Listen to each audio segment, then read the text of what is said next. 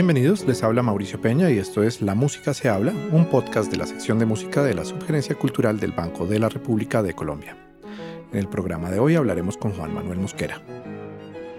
Mi, estilo es trato de hacer una muy buena programación en lo que podamos pagar.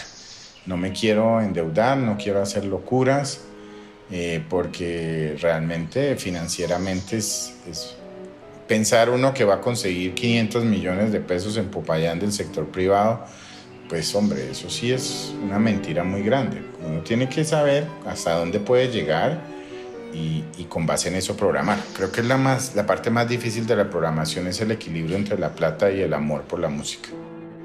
Juan Manuel Mosquera es comunicador social de la Universidad Externado de Colombia con especialización en cooperación internacional y administración de proyectos de la Agencia de la Cooperación Internacional del Japón en Tokio y ex becario del Programa para Líderes Culturales Internacionales del Departamento de Estado de Estados Unidos en Washington, D.C. Ha desarrollado su carrera en pro del desarrollo cultural de la ciudad de Popayán y el Departamento del Cauca. En su experiencia laboral de más de 30 años se cuenta en la Embajada de Japón en Colombia, la Orquesta Sinfónica Nacional de Colombia y la firma Negreta Abogados y Consultores. Desde 2016 asumió la dirección y representación legal de Cor Festival, entidad con la que ha desarrollado proyectos como la Orquesta Filarmonía Popayán, el Festival de Jazz de Popayán Festillas y las más recientes versiones del Festival de Música Religiosa de Popayán. En el programa de hoy hablaremos con Juan Manuel Mosquera sobre la evolución del Festival de Música Religiosa de Popayán, la vinculación que éste ha tenido con la escena local y los retos que un proyecto de esta naturaleza enfrenta anualmente para su subsistencia. Bienvenidos. Juan Manuel, bienvenido. Muchísimas gracias por la invitación, Mauricio. Muy chévere. ¿En qué año y cómo nace el Festival de Música Religiosa de Popayán? Nace en 1964 por una idea de mi padre y cuatro, perdón que el burro va adelante, pero y cuatro amigos más eh, de crear un evento así en, Colombia, porque no existían en esa época, y en charlas de universidad, en charlas de amigos, eh, de oír, de tertulias de música, de, personas que les gustaba la música clásica y no tenían dónde oírla en vivo, y nace esa idea. Ya vamos para los 60 años en el 2023, Dios mediante. Su mamá, Stella Dupont, fundó el coro de cámara de Popayán un poco después de la fundación del festival. ¿Por qué nació el coro cómo, y cuál fue el papel y el impacto del coro en la evolución y en el concepto mismo del festival? Pues fue vital. El coro nace porque pues, mi mamá es músico y pues realmente ella quería ser parte de, esos montajes grandes de obras universales que pocas veces se logran hacer por estos lados, y menos en esa época. Y realmente eh, cumple el papel de concierto de cierre. O sea, era el concierto grande, era el concierto de la novena, el concierto de las obras de Haydn, eh, de las misas, de los requiems. Y realmente funcionaba muy bien. Lamentablemente el coro eh, tuvo su concierto de despedida hace dos años con el Requiem de Mozart, que era la obra favorita de mamá. Y pues lamentablemente nadie ha tomado eh, el liderazgo del coro y pues, pues realmente digamos que llegó a 52 años de existencia, pero no, no continuó. Pero fue vital realmente el coro. Además de mi mamá sí, puede ser mi papá y sus amigos armando el festival, pero mi mamá siempre estuvo ahí como una carguera al lado de él para todo, hasta que estuvieron casados. ¿Cómo fue crecer en esa casa? ¿Era obligatorio escuchar cierta música? Al momento del festival trabajaba toda la familia y la familia extendida en el festival. Pues hay muchas historias chistosas, ¿no? O sea, sí, se oía mucha música clásica. Yo recuerdo el coco, coco, coco, coco, todas las, todas las noches con el coro en los calentamientos, la tomadita de brandy antes de los conciertos, todo eso. Y se oía mucha música clásica, sobre todo mi papá, porque mi papá no era músico, pero sí era un melómano consumado. Es un poco lo que me pasa a mí. Yo no tengo nada ni idea de música, pero oigo mucha música y oigo compositores que yo sé que a usted no le gustan, pero a mí me encantan.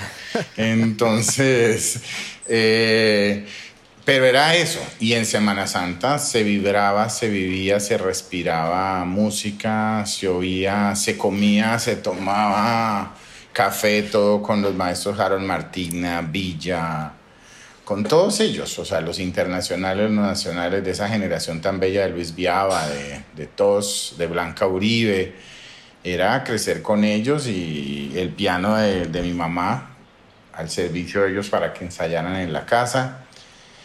No se oía, yo el resto del año no oía mucha música clásica más que la que ponía mi papá, pero en Semana Santa sí se vibraba totalmente. Obviamente el Festival de Música Religiosa de Popayán ha estado ligado históricamente a las celebraciones muy tradicionales de la Semana Santa en Popayán.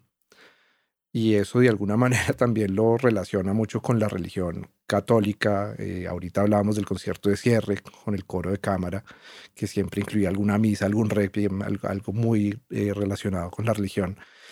¿Ese aspecto religioso fue importante o simplemente fue una coincidencia? Y digamos que también con la evolución que ha habido en el país de, con estas discusiones pues, del multiculturalismo, con, con tener inclusión de otras tradiciones, ¿cómo han sido las discusiones internas sobre el mismo nombre y la figuración de lo católico en el festival?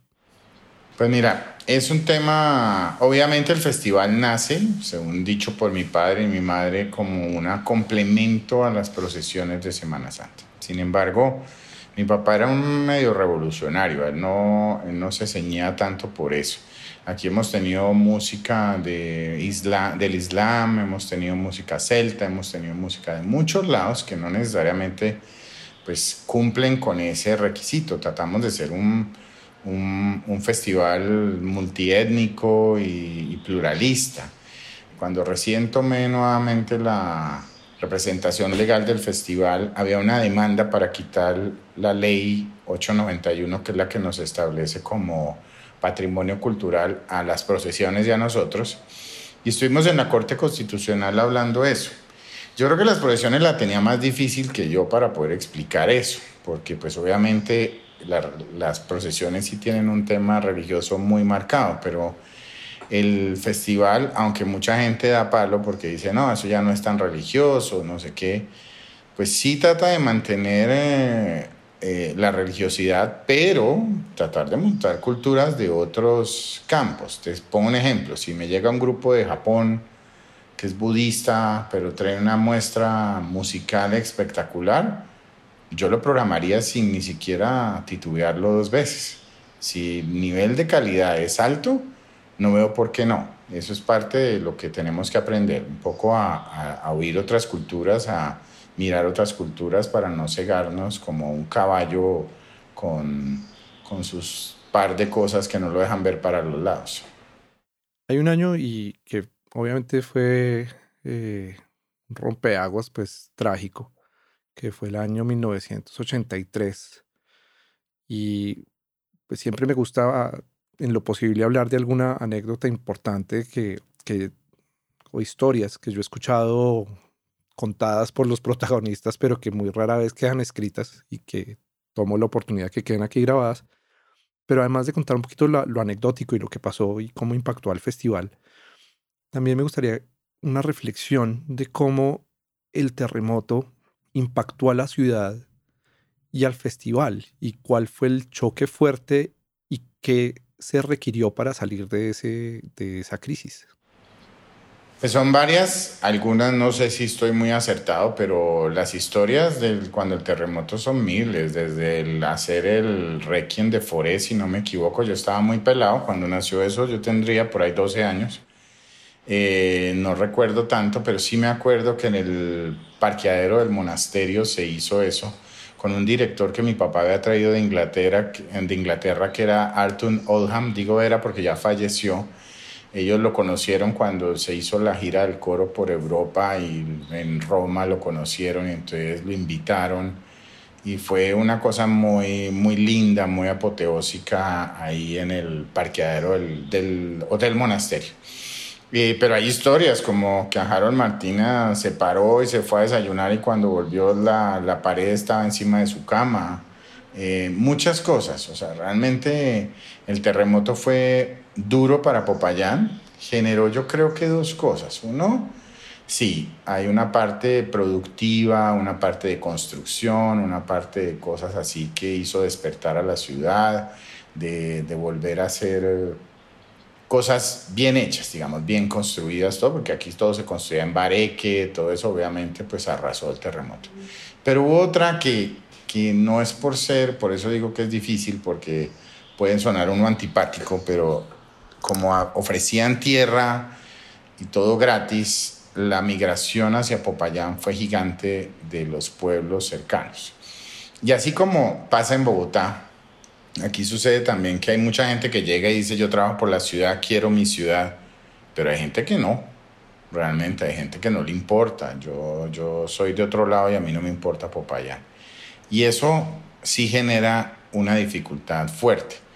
Recuperar a Popayán después de eso, mira, el teatro se demoró 20 años en estar, no, no es fácil las ciudades cuando son sobre todo tan pobres como son Popayán el departamento del Cauca, tienen, no, no sé si pobre es la palabra, pero que tienen tantas dificultades, sobre todo con la violencia, eh, invertir es difícil, es muy difícil. Entonces, complejo, complejo, pero pues bueno, eh, hoy hay una multiculturalidad en Popayán violenta y es una ciudad universitaria, entonces llegan todos los días personas de todos lugares. Hablando un poco de ese choque social o ese reto que, que, además lo vemos muy palpable y el Cauca ha sido una región eh, muy protagonista ¿no? de, de, muchas crisis y de muchos de los conflictos que hay en el país. Hay una coincidencia mm, eh, histórica y es que en, el mismo año de fundación del festival es el año de fundación de, las FARC. Eh, ¿Cómo ha sido esa relación o la reflexión al interior de, del festival con respecto a ese cruce de culturas, a esas tensiones sociales y contradicciones de la región y del país. Y traigo un poco a colación pues el evento que del año pasado muy simbólico, mm, fuertemente simbólico de, de la de la traída al piso de la estatua de Sebastián de Belalcázar en Popayán. Sí, eso es bien difícil. Yo realmente estuve 25 años por fuera de Popayán, volví hace 5 y he encontrado una ciudad muy dividida. Bueno, creo que es el país el que está dividido. O sea, o es izquierda o es derecha, aquí está sucediendo lo mismo. Yo realmente no quisiera dar un punto tan radical con el tema de Sebastián de Belalcázar porque ese es un tema muy álgido eh, yo respeto, trato de respetar, digamos, la, la concepción de, de, o sea, no la concepción, pero sí por qué sucedió eso. Eh, creo que yo discuto mucho los métodos como pasaron. Eh, yo creo que hay una población que también hay que respetar, que es la que sí cree que Sebastián fue su, su, su fundador. Pero vos en Popayán sí te encontrás una multiculturalidad. Y vos tenés dos posibilidades. Mantenés la rigidez que sucede con muchos de mis coterráneos, que no, Popayanes de los patojos y de nadie más, o entras a ver cómo nos integramos todos, que es como yo creo que debería ser. Eh, nosotros el año pasado en este festival atípico que hicimos por la pandemia incluimos grupos de negritudes, incluimos cantadoras del Pacífico, porque creo que el público cambió, la ciudad cambió. Y si uno se queda pensando en la ciudad de hace 100 años, se lo va a llevar la corriente. Entonces, yo creo que uno concertadito es más fácil. Yo creo que las medidas de choque, tanto como hicieron la bajada del, de la estatua, como coger a bolillo y acabar a la gente, pues no creo que sea. Yo creo que hay que entrar a ver, porque es como un tema como el de los migrantes venezolanos. ¿Qué vamos a hacer? expulsarlos a todos. Estamos con dos millones de venezolanos ya en Colombia. Veamos a ver cómo vamos a hacer para arreglar esa situación y entrar todos a convivir. No sé, de pronto soy muy pasivo, pero prefiero ser pasivo y no agresivo. A propósito de, de eso, en, en 2017 el festival encargó una obra al compositor Nicolás Prada, una obra llamada Cantata por la Paz. Eh, y esa obra se llevó a seis municipios del Cauca, porque me pareció interesante el, proyecto porque ah, no solo fue encargar una obra, sino fue realmente ponerla al servicio de la comunidad, mostrarla en, lugares donde el conflicto pues tuvo claro, un claro impacto. ¿Qué significó para las comunidades de estos municipios escuchar esta obra? ¿Qué repercusiones ha tenido esto, si las ha tenido, en la región, en la ciudad? ¿Y cuál es el papel de la música en, este proceso de, yo no, llamémoslo reconciliación? Es un proceso tan difícil en el que estamos en este país. Pues, Mauricio, yo realmente te digo, fue un proyecto muy lindo, la obra es preciosa, pues moderna, obviamente, tiene momentos eh, de violencia dentro de lo que se puede oír y también momentos de tristeza y de alegría. se hizo porque era un momento especial el tema de la firma del, del, del acuerdo de paz, entonces pues hombre, vamos para adelante, la, vamos, la, la, vuelve a florecer la vida, digamos, fue un momento de mucha esperanza.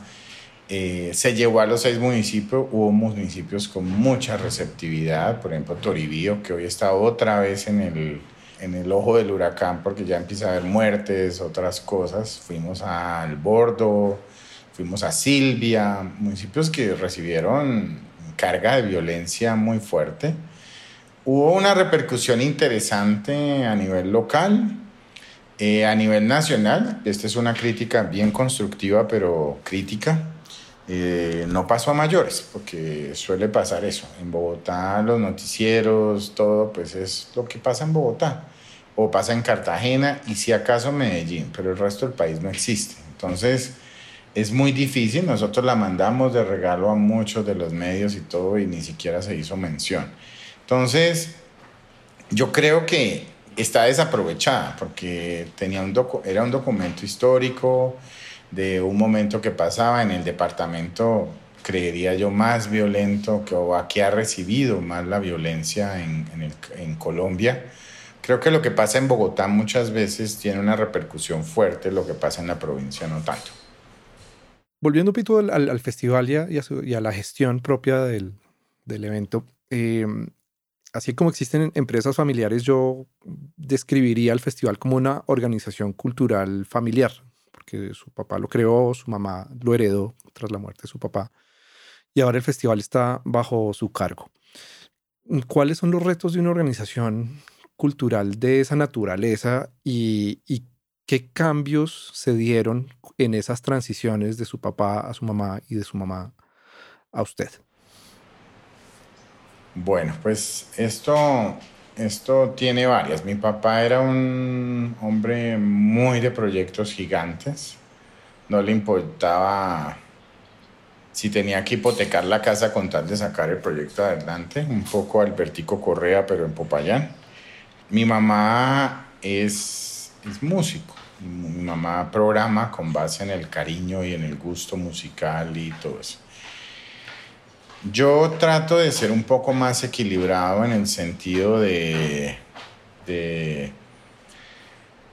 yo programo hasta donde creo que puedo conseguir recursos. Hay proyectos que me encantaría poder hacer, pero que son muy difíciles. Yo en la provincia es muy difícil hacer cultura la provincia lamentablemente tiene muy poca industria, entonces llegar a creer que el sector privado va a dar donaciones gigantes para adelantar eh, proyectos macro o algo es muy difícil. Sin embargo, cuando yo recibí el evento hace ya cinco años, había, había un hueco importante que hoy pues se ha reducido casi en un 60%. Y la única manera que yo lo vi como de administrador, porque esas eran las discusiones que usted y yo teníamos en la orquesta, era crear unidades de negocio. Entonces, para mí, sin, quitándome el corazón un poquito, el festival de jazz o la camerata son unidades de negocio, donde no tienen que ser autosuficientes, pero sí pueden generar unos ingresos por patrocinios y todo que, que generen que, uno pueda ir saliendo de esos problemas endémicos de déficit, de todas esas cosas. Yo trato de ser muy práctico, o sea, mi, mi, mi, estilo es, trato de hacer una muy buena programación en lo que podamos pagar.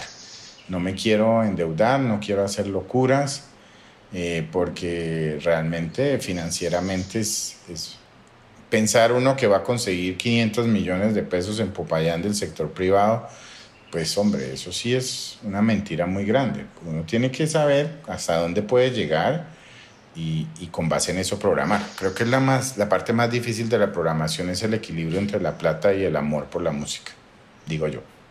Ahorita hablamos un poquito de las unidades de negocios, pero con esto de la financiación, los 500 millones o los recursos que, sean necesarios para un proyecto más grande es porque los recursos no están, no, no están disponibles en las empresas o porque no hay una cultura eh, de, mm, de, participación empresarial dentro de la sociedad, que es, que es algo que uno ve eh, muy claro quizás en, en las sociedades anglosajonas. Es un poquito ambas. No hay un sector privado fuerte, pero no hay la cultura. O sea, uno, uno como usted bien lo dice, las sociedades anglosajonas hay el, el fundraising y la misma gente te ayuda a recaudar para tu proyecto, como hay el proyecto de filantropía de, hombre, yo le, yo le negocio, yo le dono a usted 5 millones de dólares para que usted cree un, un endowment y entonces pueda guardar su plata y eso le rente. No, eso acá nadie ni siquiera piensa en eso. Si vos mandas 50 propuestas, 40 te contestan que no. Y organizaciones poderosas que no quiero mandar nombres porque pues es un poco antipático, pero ya, entonces no hay esa cultura, eso. Pues, prefiero no invertirlo y entonces lo pauto en radio o en televisión y no apoyo cosas. A veces es como que no ven que esto no es, no es ayudar a Juan Manuel, sino un proyecto de ciudad. Eso es lo que a veces da un poquito de tristeza. Eso ha cambiado eh, con el tiempo, se han ampliado las, las las fuentes con menos recursos, antes era una sola fuente con muchos recursos. ¿Cómo, ha sido esa evolución de la época de su papá a hoy? Mi papá saltaba matones, yo creo que porque no había tanto apoyo, pero también porque él se metía a proyectos quijotescos. Sin embargo, yo sí creo que hoy uno manda propuestas y de repente una empresa te dice, oye, me interesa porque eso hace parte de mi, del tema cultural creo que también en los dos últimos años hemos visto algo de beneficio en la ley que, que ayuda a las empresas a descontarlo de su renta el 165%. Eso a mí me ha pasado con tres empresas particularmente que me dieron por esa razón y me pidieron el certificado de donación y todo eso. Sin embargo, es que el sector privado aquí es muy pequeño. Entonces uno recurre a Cali, donde algunas empresas apoyan también y todo. Sin embargo, ¿qué sucede, Mauricio? Yo lo que creo es que los precios se han disparado. Cuando usted está manejando dólar a 3.800 para traer un artista, para cualquier cosa que usted tiene que hacer si le quiere meter eh, internacionalización al tema, para volverlo un festival internacional, todo eso, pues los recursos no alcanzan. Y siempre va a ser muy difícil poder mantener esa programación amplia y suficiente para con un aumento del 1.5 o del 2% anual, digamos, en los apoyos o en los aportes. Yo creo que yo tengo una discusión, lo que pasa es que ahorita no la quiero hablar, pero digamos el tema de, que la, la, base de la economía naranja es muy buena, pero, pero estamos en Colombia y aquí todavía el tema no es tan fuerte en el sector privado como para uno pensar que uno puede llegar a los niveles de Estados Unidos. Ahí hay un asunto también, pues que quizás eh, lo hemos hablado en, en, otras ocasiones, y aquí vale la pena hacer un paréntesis porque hemos hecho referencias a, a experiencias personales. Eh, Juan Manuel y yo trabajamos juntos un par de años en la Orquesta Sinfónica Nacional de Colombia, donde él era el encargado de la parte administrativa y yo era el encargado de la parte artística. Y entonces debatíamos profundamente sobre el impacto presupuestal de una idea artística. Eh, pero entonces ahí me, surge la duda de, de si en, un, en, una organización como el Festival de Popayán se vive y se, y se a diario ese eh, efecto pues, del, que se habla mucho en la gestión cultural, eh, especial en las artes escénicas, que es eh, la enfermedad de costos, es decir, que, que la, no hay manera de, de, hacer a las artes escénicas más productivas mientras la inflación sigue, sigue subiendo, o sea, no hay manera de mantenerse, mantener el paso de productividad con el crecimiento de la inflación. Es muy difícil, realmente, porque además yo voy a hacer esto, es una crítica muy constructiva, pero, pero crítica para el sector oficial. Y es que lamentablemente la cultura de si usted no los da entrada libre, eh, los conciertos yo no le financio nada, pero me, por el otro lado le pido que usted genere ingresos propios. Entonces hay incongruencias. Yo creo que eh, eso lo aprendí de usted, Mauricio. Yo sí creo que a la gente eh, hay que explicarle y hay que enseñarle que algo tienen que aportar y algo tienen que apoyar los eventos. Porque yo veo que la gente va a cine, compra su hamburguesa en las cadenas, eh, toma trago venteado, pero cuando llega a un concierto de estos, pagar 20 mil o 30 mil pesos es un escándalo. Entonces, y, la gente cree que, es que un artista internacional vale 100 mil pesos o 150 mil pesos traerlo a Colombia.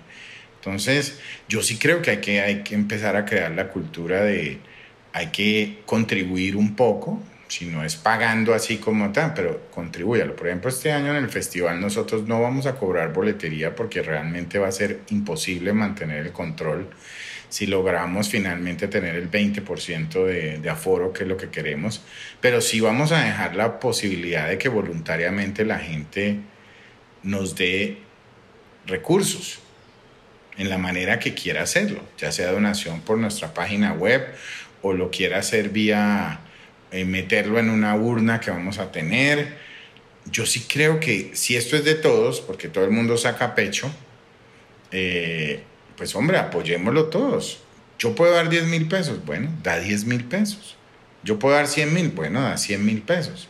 Pero es una manera de poder realmente apoyar las organizaciones. Yo sí creo que, que ese cuento de si tus conciertos no son de entrada libre, yo como, yo como gobierno, sobre todo local, no te apoyo, pero al mismo tiempo, y bueno, ¿dónde están tus ingresos? ¿Cómo vas a conseguir ingresos? No es congruente, realmente. Bueno, pasemos entonces ahora a, temas más amables, que son las que usted ha llamado unidades de, negocio. Eh, entonces, lo que yo entiendo es que hay una corporación, se llama Corfestival, que tiene ahora no solo el festival de música religiosa, sino otras, eh, otros frentes de trabajo. ¿Por qué se crea esto y cómo, cuál es el, se amplía entonces un poco la visión de, suya como gestor cultural a no solo gestionar un evento puntual, sino a, gestionar casi que parte de la vida cultural de Popayán, no solo limitada a la Semana Santa?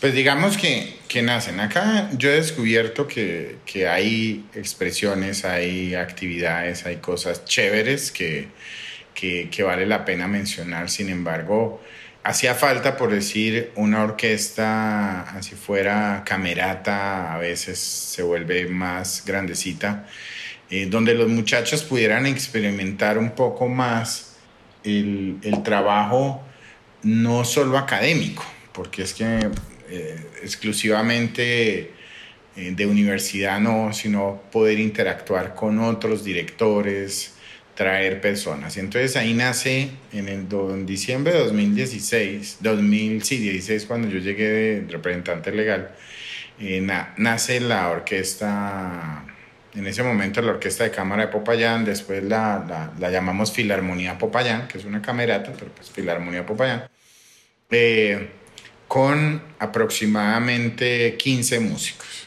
Después fue creciendo, ha ido llegando a 25 y en la Semana Santa de los años siguientes, 2017, 18 y 19, estuvo trabajando la orquesta ya en los conciertos de, de gala. Se crean eso porque es, hombre, es darle la oportunidad a los muchachos que puedan tener un ingreso, puedan trabajar con directores diferentes a sus profesores permanentes Después viene una invitación del Departamento de Estado de Estados Unidos para ir a un curso eh, en, en cinco ciudades, donde la última era New Orleans, que pues es la capital del jazz. Se crean alianzas muy chéveres ahí con, con la Oficina de Turismo de New Orleans y realmente nace Festillas Popayán en el año 2019. Se hizo un festival muy chévere, nació muy grande. Inclusive el año pasado lo logramos hacer con tres conciertos virtuales con un grupo de Estados Unidos, uno de Portugal y uno de Colombia, con un año tan difícil, porque era un año donde, pues, hombre, no sabíamos ni qué íbamos a hacer con el grande que era Fespo, mucho menos con el chiquito que era Festillas. Y eh, hemos tratado de hacer fusiones. La orquesta, la camerata toca con músicos de la región, eh, jazz sinfónico, si se puede llamar de alguna manera. Y bueno, y Festillas nació por eso, porque la embajada nos apoyó fuertemente, la oficina de turismo de New nos apoyó eh, para entrar a sumar en las actividades culturales que hay en Popayán. Pero ¿cómo se vuelven unidades de negocio? Pues tratando uno de de mantener un equilibrio y que haya al menos un 30% de utilidad que va a ser destinado para, la, para atacar ese déficit endémico que tiene el festival.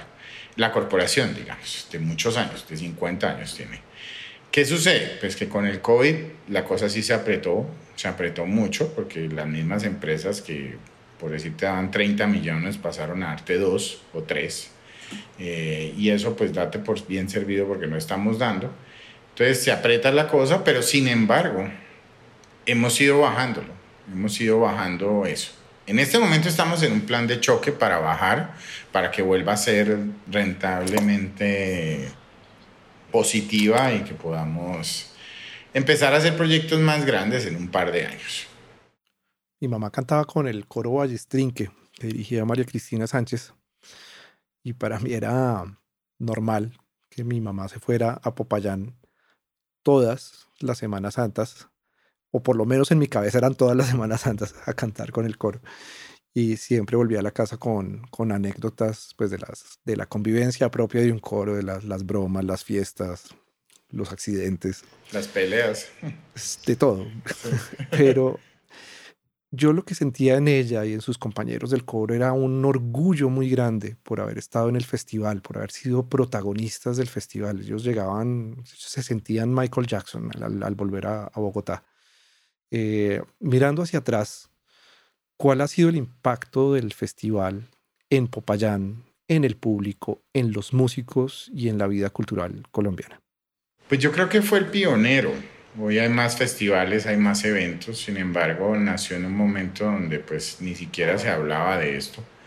Sin embargo, creo que en los últimos años, por las mismas dificultades financieras que van, pues, están asociadas, el festival le ha impedido, por decir, traer figuras de mucho renombre que, que, que lo tengan en una posición un poco más, más fuerte. Sin embargo, muchos artistas cuando están arrancando, llámese Marta Zen Valeriano, todos ellos han pasado por Popayán y para ellos sigue siendo un, momento muy chévere, de mucha inspiración, digamos, eh, poder estar.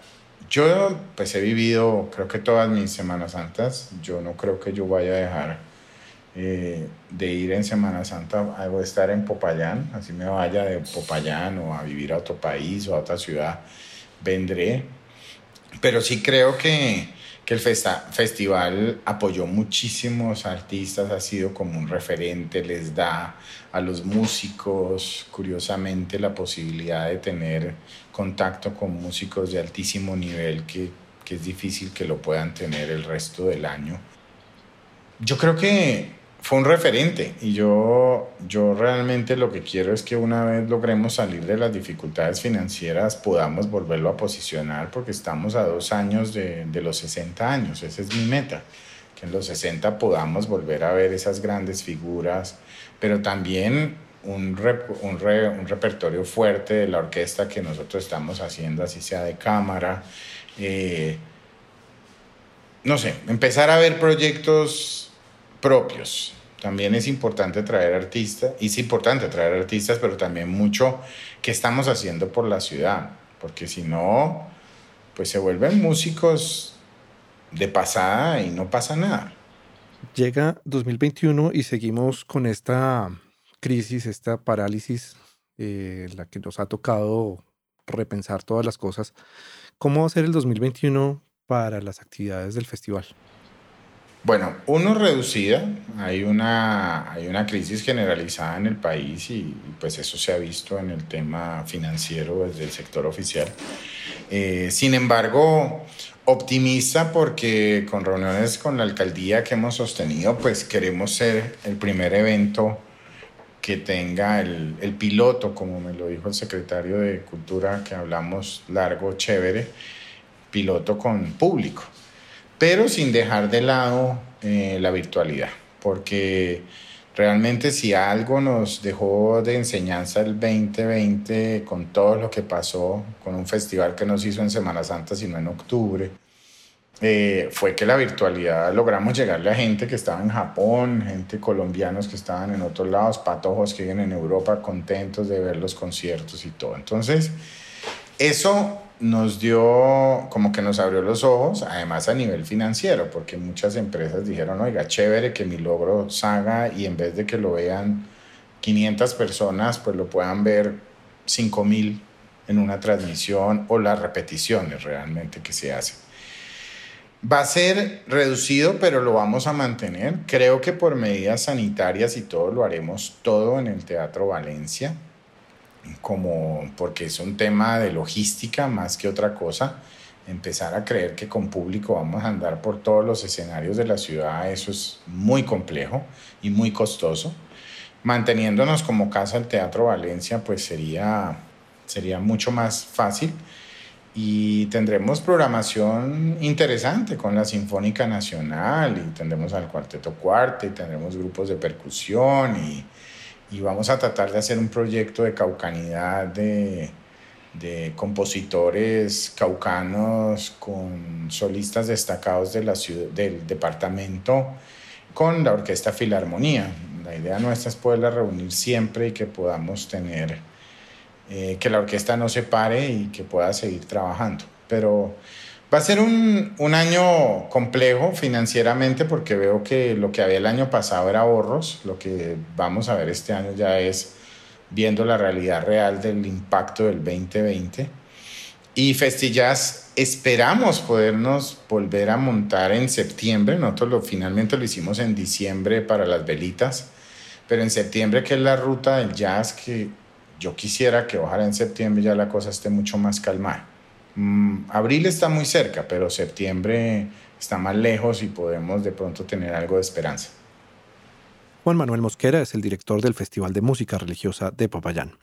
Antes de terminar, por cortesía de Cor Festival y el Festival de Música Religiosa de Popayán, los dejamos con Cantata por la Paz, obra encargada por el festival al compositor Nicolás Prada, cuyo estreno se hizo en seis conciertos en los municipios de Silvia, Santander de Quilichao, Toribío, El Bordo, El Tambo y Popayán en 2017. En la interpretación están la soprano Julia Andrea Fernández, la mezzosoprano Janet López, el coro de cámara de Popayán bajo la dirección de Estela Dupont y la orquesta de cámara de Popayán bajo la dirección de Felipe Aguirre.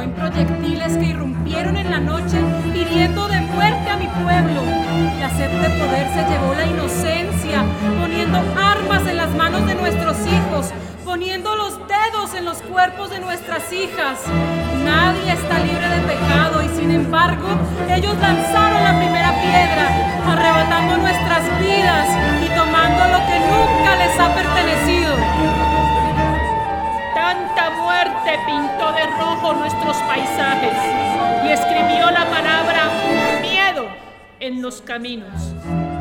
Solo quedó el silencio, las almas de los que se negaron a entregar sus tierras y la mirada indiferente de muchos. El terror su arder los refugios extinguió la luz en los ojos de muchos que al igual que nosotros gritaban, líbranos del mal.